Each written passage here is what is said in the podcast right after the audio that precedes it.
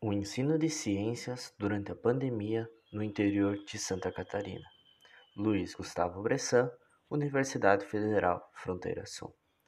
Esse relato de experiência tem como objetivo principal o relato de um docente da disciplina de ciências no interior de Santa Catarina durante a pandemia. Esse relato de experiência se deu durante o período 2020 e 2021. Sobre os materiais e métodos, a cidade estudada em questão foi o município de Nova Itaberaba, que fica no interior do oeste catarinense, que conta com aproximadamente 4.300 pessoas.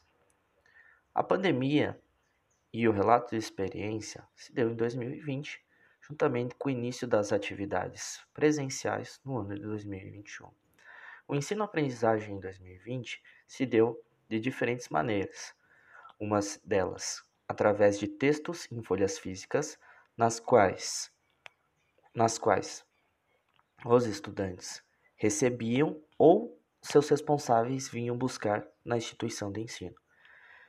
Ou então através de tecnologias de informações chamadas de TICs, sendo estas o WhatsApp e e-mail.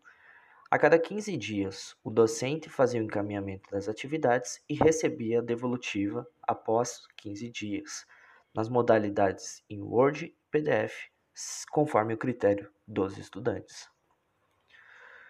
A conclusão só foi possível e visível no ano de 2021, quando o docente fez diferentes entrevistas e conversa com os estudantes que relataram haver uma grande dificuldade de aprendizagem no ano anterior, sendo que algumas dessas dificuldades se dava por causa da dificuldade do uso da internet, entre alguns outros pontos.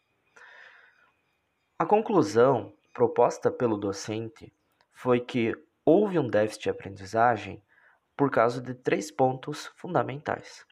O primeiro desses pontos foi a falta de interação com os colegas, já que através disso ocorre um compartilhamento de informações e uma interação social. O segundo ponto é a ausência de aulas práticas, que, segundo docentes, são fundamentais para o ensino de ciências, já que é necessário conciliar a teoria e a prática, não permitindo que a disciplina se torne enfadonha durante suas realizações.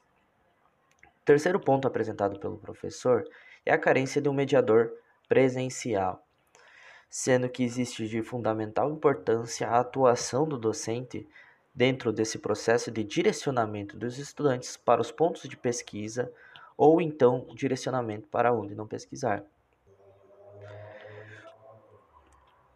Através disso, podemos compreender que as implicações práticas é que o Brasil ainda não está apto para o ensino EAD, o ensino à distância, em cidades do interior dos diferentes estados, principalmente no estado de Santa Catarina. Dentro desse município, é possível notar que esses três pontos foram visíveis e foram pontos nos quais demonstraram uma dificuldade para que os estudantes pudessem desenvolver o ensino-aprendizagem. Nós podemos concluir assim, então, a importância de haver sim um contato presencial entre os estudantes, entre o docente e principalmente a interação com aulas práticas no ensino de ciências. As fontes utilizadas para essa pesquisa foi o Censo Populacional em 2010, feito pelo Instituto Brasileiro de Geografia e Estatística, o IBGE, sendo que o site foi consultado no dia 8 de setembro de 2021.